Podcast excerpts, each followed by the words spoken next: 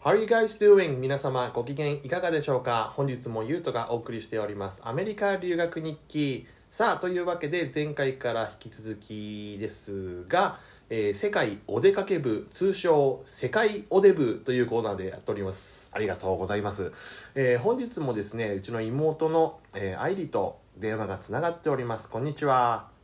大家好，今日もよろしくお願いしまはい、よろしくお願いします。さあ、というわけで前回の内容をちょっとおさらいしていきたいんですけれども、まあ、もともとね、語学学校に通いながら、ワインバーで働くっていう風な感じになっておりまして、えー宿、住んでいた場所っていうのが、まあ、知り合いの知り合いみたいなところで、でもそこのところでホームステイをしていたんだけど、ちょっとプライバシーがなさすぎて、ちょっと自分が嫌になってしまって、どうにかできないかなっていうことを考えた時にあのまたこれ知り合いのつてであのホテルを経営している知り合いがいてそこのホテルの一室を使ったらいいんじゃないのかっていうところまでのお話だったと思うんですけれどもはいというわけでじゃあその後どういうふうな感じでこう話が進んでいったのかでどうやってホテルに引っ越したのかってどういうところだったのかっていうところまでちょっと説明をお願いしたいと思います。す。はい、えっ、ー、と、でまあそのじゃあ引っ越すかってなったんだけど、その前にどんなところなのかっていうのを一回自分でもチェックしてからにしようと思あって、確かにホテルと言ってもねピンからキリまでありますからねはい。うんでまあそこの大家さんと会って、すごく本当に感じのいい面倒見の良さそうなうん40代50代ぐらいのおばちゃんだったんだよねう。んうんうんで息子さんもいて私と同じぐらいの年齢で大学生だから何かあったら一緒に遊んだりとかできるでしょっていうそうだね感じだったんだけどうんいいそうそうねなんかそこのホテルはえっ、と駐車場もついててうん前のお部屋はだいたいお客さんに貸してるお部屋でうんで後ろ側の方に行くとその1ヶ月いくらっていうのをその大家さんとに払って住んでるっていう人たちが結構いたの。なるほどはいだからなんかその中の一室を私に貸してくれてたんだけど、うんうんうんうもうん結構築2 3 0年ぐらい経ってる感じでそこまで新しくはなかったのねうんうんでもお部屋も結構広かったしうんなんかまず私の中では一人で住めるっていうのが一番大きかったから確かにそうだよねそうもう OK っていうふうに言っちゃったんだけどうんなんか後々考えてみたらうんあそこはうんいわゆるラブホだったんですようーんそうなんですよねまあ当時の愛理はまだねあのーそんな経験がなかったから分からなかっただろうけどあの基本的にそのお部屋お部屋一つ一つに駐車場がついているホテルっていうのはもうラブホですからねなるほどうん、日本でもそうですけど多分ね男のリスナーの方たちはピンときてるでしょうけどもあの大きい広場みたいなところに部屋がポツンポツンポツンポツンって立っててそれぞれの部屋の隣に車を止めてそのお部屋に入っていくっていうような場所は、まああの、普通のホテルではないです。ああそうなのそうかまあ、というわけでじゃあその知り合いの知り合いっていうのはあのホテルを経営してるっては言ってたけど経営してるホテルがもう完全にラブホだったんですね。はいあの台湾だとそのラブホテルとかうんモーテルみたいな感じで書くんじゃなくて、うんなんちゃらなんちゃら旅館とかっていうふうに書くのねあじゃあ結構韓国よりもふわっとした感じで書くんだねでも今考えるともしかしたらホテル大きなそういうちゃんとしたホテルってうん飯店って書くじゃんそうだね反大反転とかね感じで反転とかだからね多分なんちゃら旅館っていうのはイコールラブホテルっていう感じだったんだと思あーなるほどねう今思うとねでも俺も愛理から聞かないと分からなかったんだけど台湾っていうのはそういうふうにラブホテルをその月決めで借りるっていうこともできるんだねみたいなのよそうそうそう、うん、そのアイリー以外に例えばあそのそのラブホテルは大体そのおばちゃんが経営してるところは何部屋ぐらいあったの結構あったよ多あ分ねそうなんだ20以上あったんじゃないかなで20あって大体いつも稼働させてたのは何部屋ぐらいな半分以上は稼働してたと思のうカップル用にねそうだねああ年で齢層高かったけどねアイリーええな何な何が高かった年齢層結構高めだっ たあそこの利用者ホテル利用者ね利用者な,、はいななんで利用者なんで利用者の顔わかんのあのその大家さんとかその経営者がいるフロントうんでよくみんなでご飯を食べてたの よお昼ご飯だったり夜ご飯でうん私にもよく呼んでくれてたからそこで食べてるとうんお客さんが車でグーンって入ってきてお金払って部屋に行くっていうのがあなんか普通になっててあのお金はそこで払っていくのとそのフロントみたいななんかなんて言うんだろうな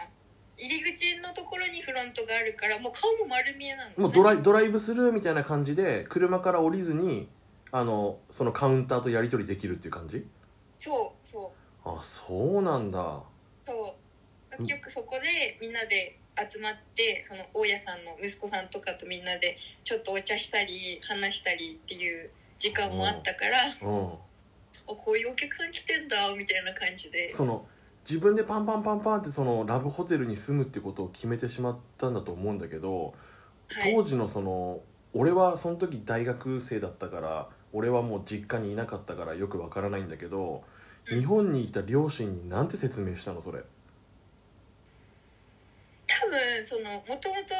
紹介してくれた知り合いのおばちゃんがさうん私たちの家族ぐるみあのあそれこそ親戚のおばちゃん並みに仲いい人だったじゃんうんうんうんうんうんだから多分父母もかなり信頼してるし信大じ丈夫だてくってれいうことねてたんだと思ううんだよねそうしかそかうかもその時多分ラブホテルっていう話も全くしないで、まあ、旅館みたいなホテル経営してるからっていうふうに説明したんだと思うのあじゃあ日本の両親は別にその愛梨がラブホテルに住んでるっても多分思ってなかったかもしれないんだね私もその時気づいてなかったしねあまだ住み始めてもあんまり気づいてはいなかったんだなんかえてか気づいちゃいけないのかなっていう感じで多分自分で頑張ってもそういうふうに思ってたんだと思うなえそのうすうすあれって思ったのはいどういうのがきっかけだったの私が住んでるところってあれもしかしたらそうなのかなみたいなえかなりぶっちゃけちゃっていいですかねえあいいよえっとねあの結構清掃のおばちゃんが掃除してくれたりとかしてたのよ部屋の中自分の最初の方とか自分のそう最初の方とかはへえで私が「あもうそれいらない」って言ったらしなかったんだけどその時に毎回そのベッドがすごいベダブルベッドで大きかったんだけどうん必ずさラブホテルってちゃんとあのプロテクションが置いてあるじゃないあプロテクションが置いてあるよねベッドのあの,、はいあの枕元とかにねはい、うんが毎回置いて あったのもうもうそれを見つけた瞬間にあこれあこれそういうことかって思っていやもしかしたらその愛梨がとんでもないビッチだと勘違いされてたのかもしれないよ いやいやいやいやいやもう使えるわけないじゃんそんなのそうだねそうしかもプラスでなんかそのテレビがあったんだけど、うんまあ、台湾のラブホテルはちゃんとしててう日ん本のテレビみたいに AV チャンネルが実はあったのよああ優先みたいな感じでねそうだうんからその民放の例えば日本の NHK だったりうんあっちは結構日本大好きな人が台湾は多いから日本そうだのねコメディ番組とかもちゃんと放送されてる中でいきなり日本の AV が映るみたいな 次のチャンネル行ったらねそうえなんでみたいな感じのがしかも毎回もうなんか24時間同じやつが流れてるようなのばっか でえこ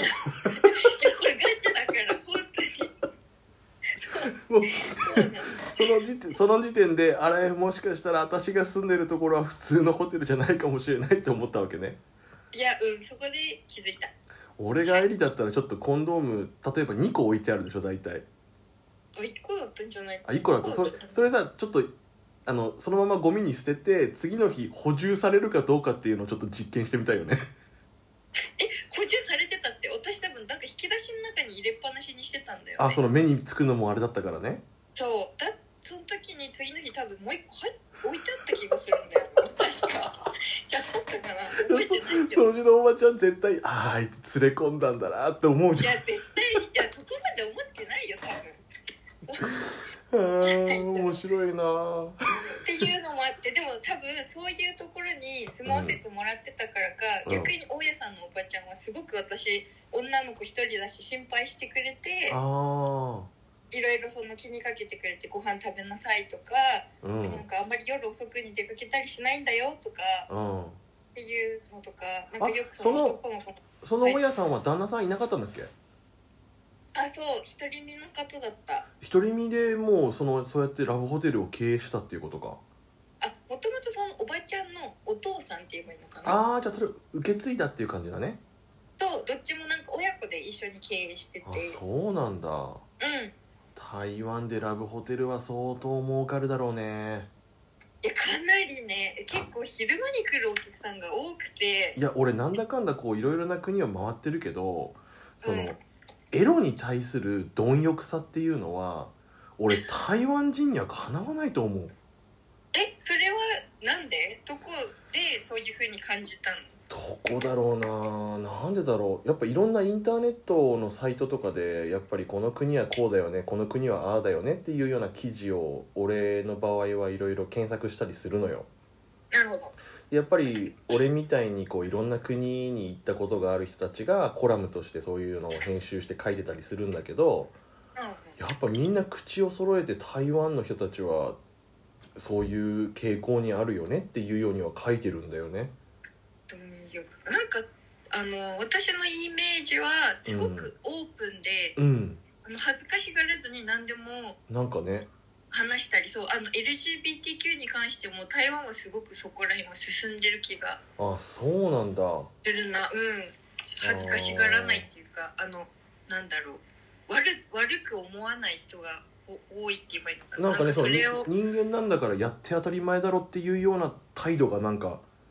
出てるような気がするんだよね確かにななんかそう考えると台湾の性教育ってどういう感じで教えてってるのかちょっと気になるなそうだねだけど俺うん台湾の日本台湾の友達はい男友達が言ってたけど台湾の性教育はほとんどが日本の AV だって言ってたよあんまりよよろしくないよろしくないよろしくないよねだからかだからかもしかしたら あそういうことかわからないけどああというわけでねまあアイリが住んでた場所はあの後々にラブホテルだったっていうのがわかるっていうふうになってもんですけどねはいはいいやー面白いですないい経験だったねいい経験だったねまあないからね日本に住んでてラブホテルに住むなんてこといやーあそうねなんかね夜とかもやっぱ寝てると聞こえるんだよだろう壁が ね薄いからかそうでや犬の鳴き声なのかなと思って窓開けるんだけどさうん確実に犬じゃないんだよねなんかそう次の日さ朝起きてその、うん大家さんの息子とかとさ「うんあぼよ」みたいな感じでうん朝話した時「き聞こえた昨日のやつ」って「ああうるさかったよね」っていう話を普通にしてた普通にしてたわ私たち本当にいやなんかその経験羨ましいなあいやすいやごいいいなあなんか今今だとね笑い話ってできるけど当時は結構カルチャーショックって言っていいのか分かんないけどねまあねいやー貴重な話大変ありがとうございますいえいえさあというわけで本日の配信はここら辺にしておこうと思いますはいねなんかいろいろ今回もなんかコアな話が聞けましたけれどもこれに対する質問だったりねコメントだったりまたお待ちしておりますメールアドレスは 3010chai.gmail.com こちらまでどしどしよろしくお願いいたしますさあというわけで本日もねごきょご協力いただきまして誠にありがとうございましたありがとうございましたはい、じゃあ次回もどうぞお楽しみに。それじゃあ、またなー。バイバイ